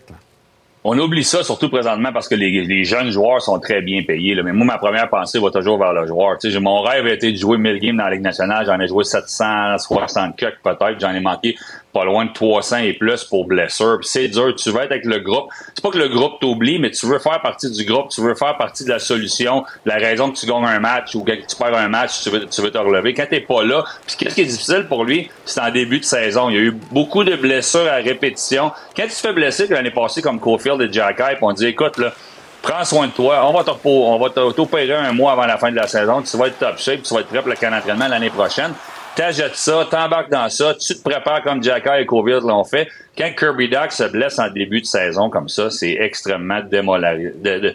pour le moral, c'est très difficile. Puis Slavkowski l'a très bien exprimé. Là, c'est la pire chose qui peut pas arriver. Parce que moi, je le fais mille fois, je le dis en ondes avec toi. Quand on a échangé pour Dak, on a repêché Slavkowski, numéro un total, c'était pour mettre ces deux gars-là ensemble. Puis j'aimerais ça trouver du négatif. À part qu'on manque de patience avec Slavkowski, c'était juste du positif, Slavkowski et Dak cette saison. Puis là, ben, il va nous manquer combien de temps, je ne sais pas, parce qu'on a, on va tester la profondeur du CH, là, mais je pense pas qu'on va pouvoir la tester comme l'année passée, parce que les partisans vont vouloir certains résultats. On en a déjà, on joue du bon hockey, mais Dak, ça va faire mal. On dit, euh, on dit souvent que les mauvaises nouvelles arrivent jamais seules, euh, Phil. Euh, la perte de Dak a failli être assujettie à une défaite ou un gros point perdu, euh, va savoir comment, mais Canadien menait par trois en troisième période et a eu à se défendre. Ça amène un point positif qui est la dernière présence où on a bien défendu dans le territoire avec deux tirs bloqués par des vétérans et des leaders avec des lettres sur le chandail. Mais s'il avait fallu que Chicago crée l'égalité 3-3 et provoque la prolongation, de quoi on parlerait ce soir, autre Doc? Ben, écoute, mener euh, prendre les devants à Toronto et, perdre en, fin de match, c'est correct en tir de barrage. Prendre les devants à la maison 3-0 et de risquer de, perdre ce match-là, ça aurait fait mal. Madison et Suzuki, comme on voit là, Suzuki n'a pas les points qu'il aimerait. Il aimerait ça produire un petit peu plus offensivement, mais c'est ça, Nick Suzuki. Il est capable d'avoir un rôle important. Puis des fois, tu te demandes pourquoi que les joueurs portent des lettres. Ben, c'est pas toujours les, les, les, les paroles, c'est les actions qui démontrent le leadership. Moi, j'ai bien aimé ça de voir ça de la part de Madison et surtout de Suzuki en fin de match comme ça, parce qu'on ne pouvait pas échapper à ce match-là. La pression va venir assez vite à Montréal. Présentement, ça va bien. So far, so good. On va espérer que Martin Saint-Louis, les entraîneurs, réussissent à garder le, ben, le club en santé. Ça, c'est pas exactement eux qui ont le contrôle là-dessus. Mais si le Canadien est en santé, on va souhaiter des résultats. Puis qu'on fait des choses, des petits détails comme ça. Tu sais, tu peux avoir appris l'année passée parce que tu étais une jeune équipe, tu as fait jouer des joueurs, tu as découvert Hervé Pinard, tu as découvert Jack l'année passée. Mais cette année, tu veux apprendre comment? Oui, dans la défaite, tu peux apprendre beaucoup, mais dans la victoire, une victoire comme samedi soir, ça fait du bien à tout le monde aussi. Puis il y a beaucoup à apprendre de ça. OK, Phil, merci infiniment. Demain, on se remet ça et euh, peut-être qu'on parlera des huées à Bédard demain. Euh, parce qu'on a 10 secondes, mais on n'a pas le temps, 10 secondes, de parler de ça. Merci, le grand. À demain. À demain.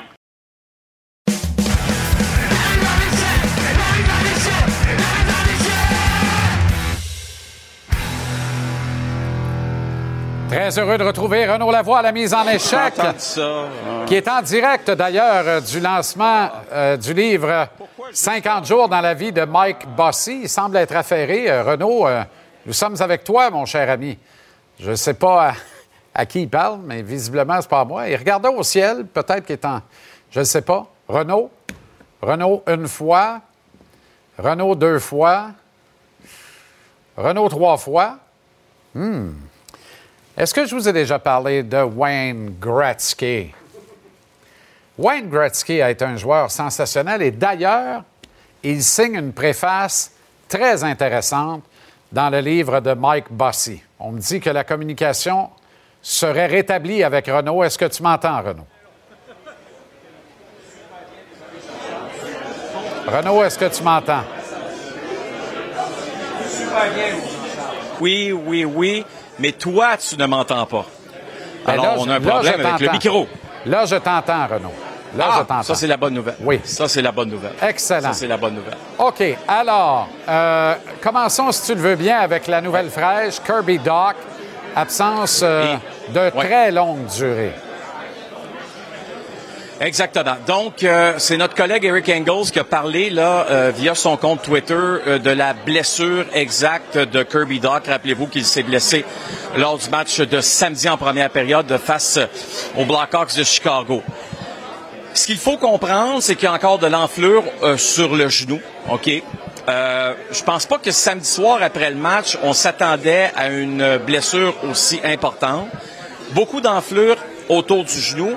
Si jamais euh, ça se précise cette semaine lorsqu'il va y avoir d'autres examens, Jean-Charles, euh, que ce qu'on pense qui est présentement la blessure de Kirby Doc, ça se confirme, ben, c'est une absence qui est très longue. Parce que c'est une absence euh, qui va ressembler énormément à celle de Christian Dvorak, qui lui a été opéré au mois de mars et qui n'aura pas le feu vert pour jouer avant le mois de novembre. Ça fait donc un total de huit mois complets.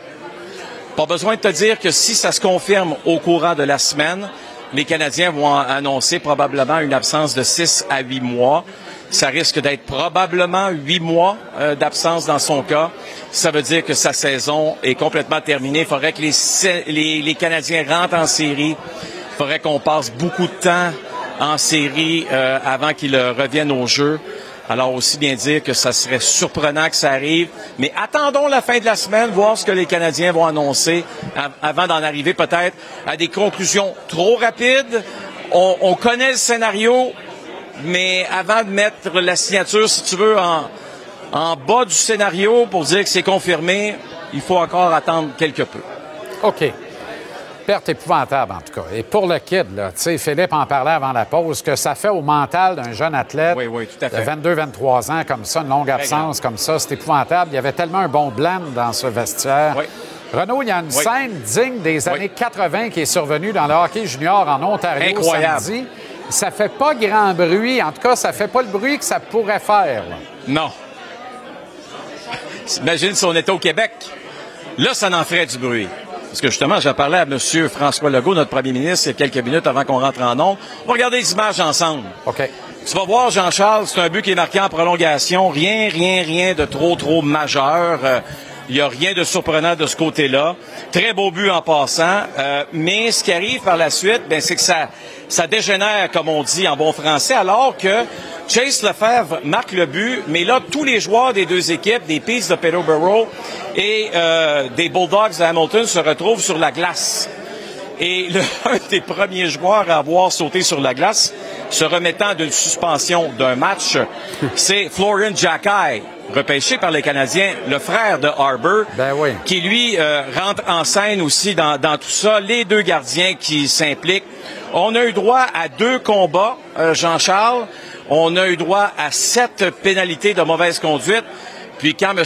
Legault est arrivé ici, euh, justement, au point de presse de Michael Lalancet, je me suis dit, c'est une bonne nouvelle que ça ne soit pas arrivé au Québec. Il n'aurait pas pu parler de Mike Bossy. On l'aurait questionné sur ce qui se serait passé, justement, euh, dans la Ligue junior majeure du Québec. Probablement une commission d'enquête, hein, M. Legault? Et Owen Beck, Il rit. Owen Beck, blague, au. Owen Beck est au cœur des hostilités aussi. Là. ouais. Le, le Ben deuxième oui, choix du. Canadien il y a, il y a deux ans. là. Bon, OK. euh, C'est sûr, Parle-moi maintenant des fameux standards de la Ligue nationale, toujours aussi impossibles et compliqués à déchiffrer, à comprendre. OK, on va regarder le combat de Arbor Jacky dans le premier match de la saison face à Ryan Reeves. Caden Goulet qui se fait frapper, on pourrait presque dire illégalement. Arbor Jacky qui défend son coéquipier. Cinq minutes pour s'être battu. Deux minutes de- de- pour être instigateur du combat, ça vient avec un 10 minutes, ça. OK? Ça, c'est dans le match de mercredi. Dans le match de samedi, on revoit la même scène. Cette fois, c'est Frédéric Godreau qui se fait frapper par Ryan Reeves et Marcus Foligno défend son coéquipier. Résultat des courses, Jean-Charles, seulement cinq minutes de pénalité à Ryan Reeves et cinq minutes à Marcus Foligno pour s'être battu. Pourquoi Foligno n'a pas eu un deux minutes supplémentaires plus de dix minutes? Alors, quand on parle de standards, là, si les dirigeants de la Ligue nationale sont pas capables de les comprendre, si nous, les journalistes, on se pose des questions, imagine les amateurs qui regardent ça et qui se disent alors, est-ce qu'on a oublié de donner le 2 et le 10? On va le savoir bientôt parce que cette scène-là va se répéter dans les prochains jours. Et c'est incroyable qu'on donne une pénalité supplémentaire en passant à Ryan Reeves, dans le cas, euh, pas Ryan Reeves, à Jacques mercredi, quand en réalité, il a défendu un coéquipier. Ryan Reeves, lui, il en profite. Il en profite des largesses de ses règlements. Absolument. Il a molesté mon ami Fred Godreau de Bromont, Québec.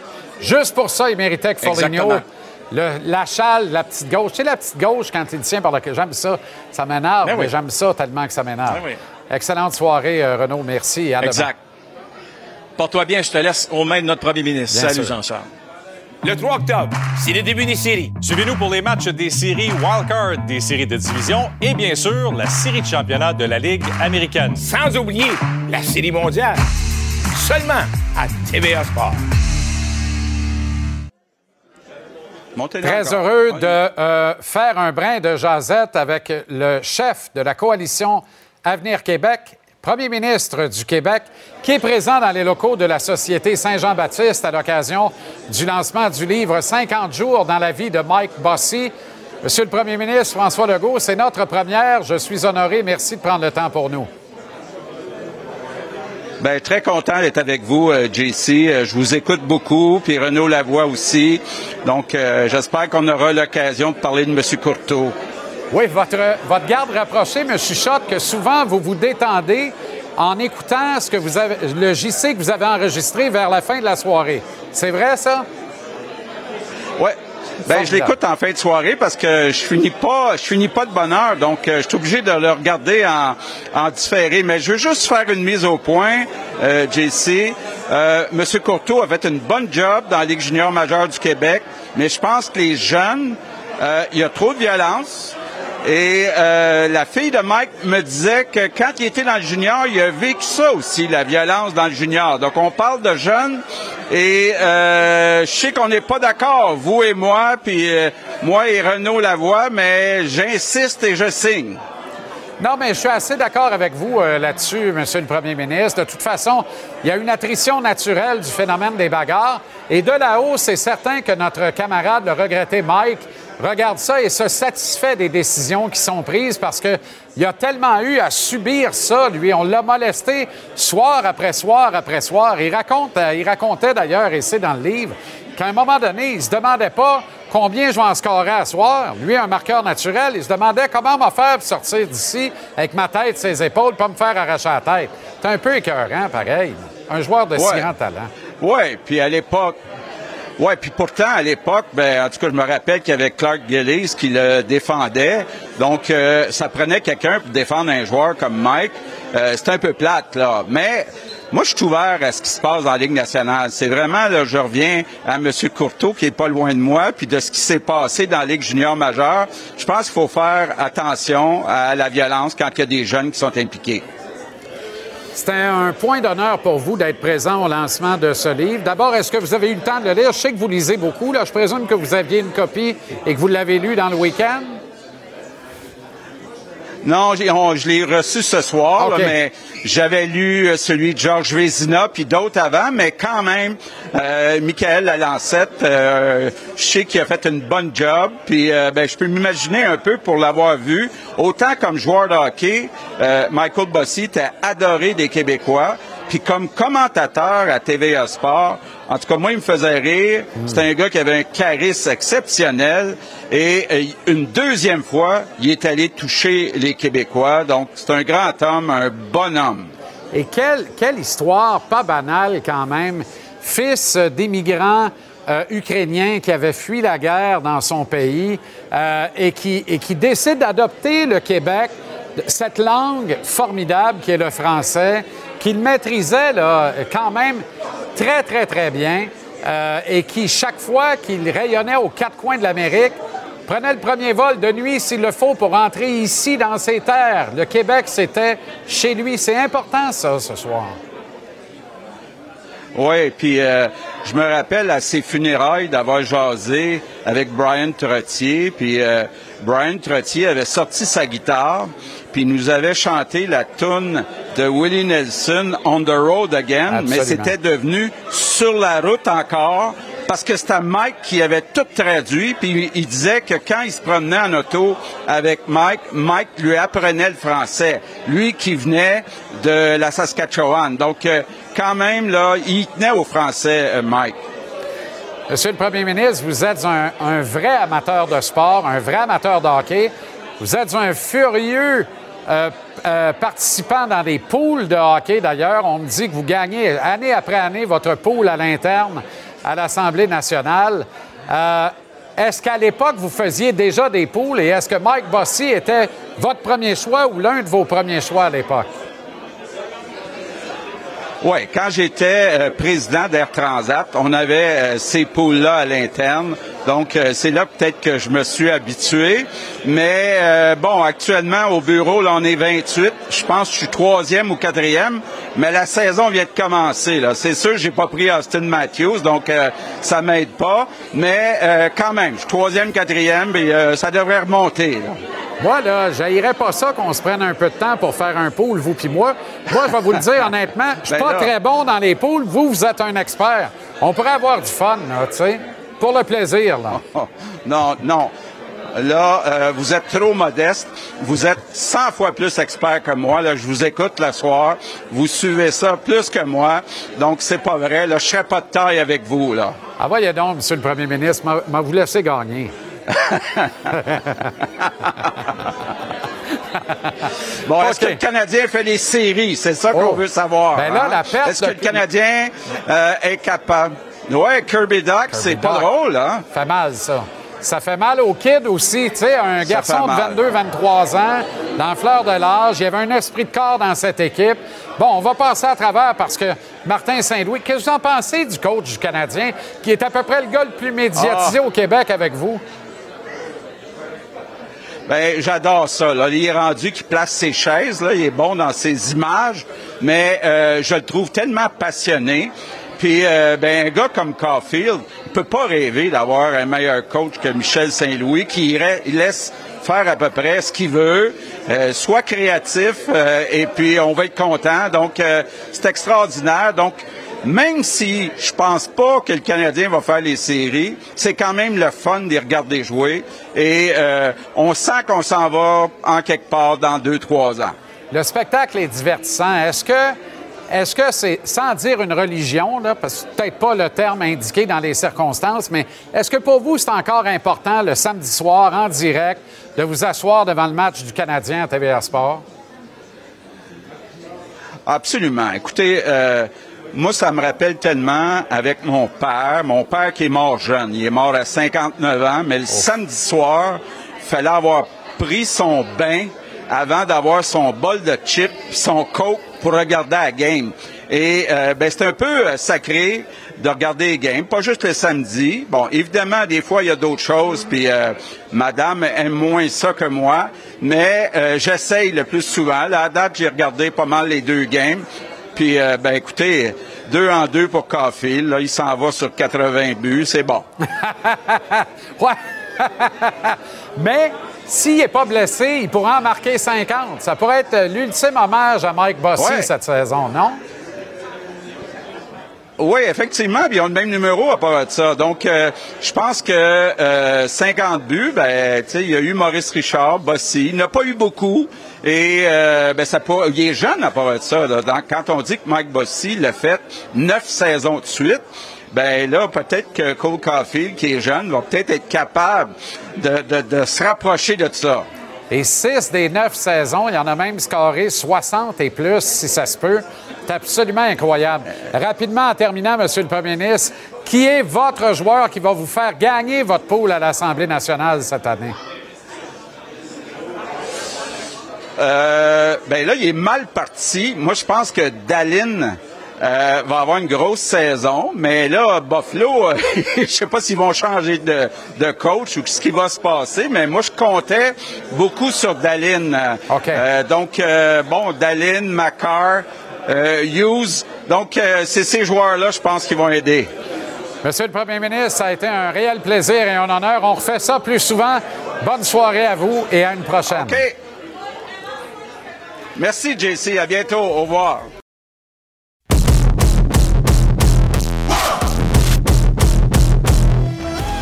C'est un lancement très attendu aux éditions de L'Homme. Sous la plume de Michael Lalancette avec la collaboration de Tania Bossy, 50 jours dans la vie de Mike Bossy. Ils sont toutes et tous réunis au lancement de cet ouvrage qui est un incontournable déjà. On les rejoint sur place, Michael Lalancette et Tania Bossy. Bonsoir à vous deux, comment ça va? Salut JC, ça va super bien. Ça va bien. Oh, Michael, tu as la voix éteinte. Trop d'entrevues aujourd'hui ou encore sous le coup de l'émotion?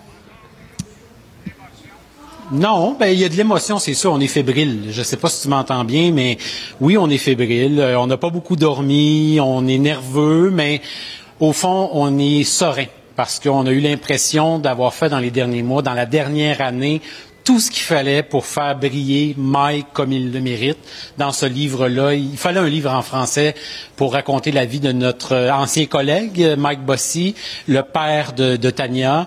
Fait que euh, on est serein, on est juste heureux ce soir de pouvoir lancer ce livre-là. Tania, la première phrase de euh, l'avant-propos est aussi importante qu'elle est simple dans le fond. Elle dit ne pas l'oublier, ne pas oublier Mike Bossy. Est-ce que je me trompe si j'avance que c'est un peu ton combat à toi de t'assurer que, ton père reste gravé et bien présent dans la mémoire collective des Québécoises et des Québécois? Oui, ben c'est mon père m'a beaucoup donné quand j'étais ado, euh, adulte. Donc, je sentais que j'avais comme un petit peu une dette envers mon père quand il est décédé. Fait que pour moi, de, de faire ce livre-là, qu'on a une preuve tangible que mon père a existé, tout ce qu'il a fait, euh, l'homme incroyable qui a été, c'était vraiment, euh, c'était un souhait que j'avais puis qu'on a réalisé là avec euh, Michael. Mick, parle-moi de ta démarche d'auteur et de comment tu as eu ce flash. 50 jours dans la vie de Mike Bossy, comme 50 buts, le chiffre 50 qui était un chiffre tellement significatif et important pour notre regretté collègue. Il l'a obsédé, Mike Bossy, dans, toute sa carrière, que ce soit dans le junior avec le National de Laval, à sa première saison, avant même de jouer un match avec les Islanders. Ça, c'est pas un secret pour personne, tout le monde le sait, j'y sais, mais il, il promet à Bill Torrey qu'il va marquer 50 buts à sa première saison.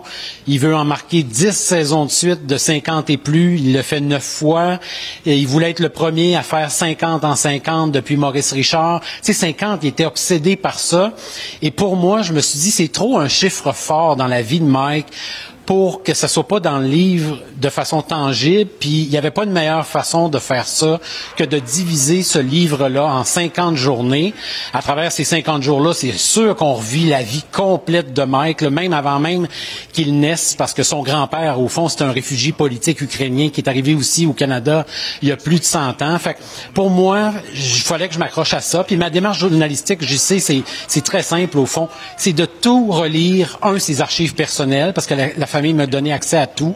C'est une note manuscrite, c'est une note personnelle, c'est une note de conférence, son petit journal intime à 10 ans quand il va jouer avec les Pee-Wee en France, les cartes de souhait qu'il a envoyées à sa mère à Noël, les fax qu'il a reçus de Maurice Richard, de Gauliard et compagnie, mais aussi des articles de journaux. Alors, je te laisse imaginer le poids de la responsabilité. Il fallait que ce soit bon, là. Il fallait travailler fort. Puis c'est ce qu'on a fait pour démêler tout ça, pour rendre ça le plus intéressant possible pour le lecteur, puis au fond d'amener aussi de la nouveauté. Alors, euh, c'est un beau défi, mais je pense que la famille est, heureuse du résultat. Tania, 50 jours dans la vie de Mike Bossy, c'est aussi euh, quelques jours malheureusement plus tristes, plus sombres, euh, dont ce jour du 1er octobre 2021. C'est le jour du diagnostic, en fait, de la maladie et également ce jour des derniers moments, le dernier souffle poussé par Mike. Euh, bon, ben, je ne veux pas en rajouter trop sur la tartine, mais j'aimerais t'entendre sur ces, deux chapitres du livre qui sont euh, quand même euh, très, très, très émotifs et pour cause. Oui, ben c'est ce que je disais un peu. Moi, mon père, je l'ai pas connu comme hockeyeur, mais je sais qu'il y avait des buts. Mon père se fixait des chiffres. Michael parlait du chiffre 50. Fait que mon père a toujours eu des objectifs il les a atteints aussi. Puis à sa fin de vie, ben son objectif à mon père, c'est vraiment de guérir. Puis malheureusement, ça n'a pas euh, ça a pas fonctionné pour lui, mais c'est important pour moi de raconter euh, la résilience de mon père. Tu mon, père, je lui ai demandé s'il avait une belle vie, puis malgré qu'il était mourant à 60, 64, 65 ans, euh, il m'a dit sans hésiter, j'ai eu une super de belle vie, Tan. Fait juste ça, c'est une leçon pour moi que mon père trouvait qu'il y avait une bonne vie à, ce moment-là, euh, ça m'a vraiment touchée. Puis je me suis dit que les gens devaient, devaient connaître le combat qu'il avait mené, puis lui rendre hommage. Michael, la reconnaissance par la Société Saint-Jean-Baptiste, 40 ans plus tard, ou devrais-je dire 40 ans trop tard, mais là, tu pourrais répliquer en disant il n'est jamais trop tard pour bien faire. Enfin, on a corrigé une erreur épouvantable datant de 1983 en honorant la mémoire de Mike, en lui remettant à titre posthume euh, le prix Maurice Richard. Même le Rocket, et tu as retrouvé ça dans les archives. Tu es un archiviste formidable, toi. Tu as retrouvé ça, ou un recherchiste, devrais-je dire, un bon journaliste. Mettons ça de même, un bon journaliste. Mais tu as retrouvé que même Maurice Richard euh, avait, avait déploré cette situation. On ne comprenait pas pourquoi on avait hésité à remettre le prix qui porte son nom à Mike Bossy. Oui, parce que Maurice Richard connaissait la famille Bossy depuis des décennies. Là, ces deux familles-là, euh, Borden, le père de Mike, et euh, Maurice Richard euh, se connaissaient bien. Maurice Richard, bon, son fils avait été au camp d'entraînement du National de Laval. Son neveu avait joué pour le National, le fils d'Henri Richard. Fait qu'il allait au match du National. Puis Maurice Richard poussait dans le dimanche matin pour, pour que le Canadien repêche Mike. Ça n'a pas fonctionné.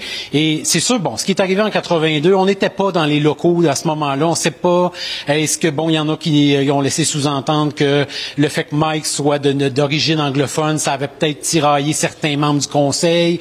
Est-ce que quel en est-il? Je le sais pas, mais je sais une chose, euh, j'y sais, c'est que ce soir c'est un geste fort quand même que la société pose.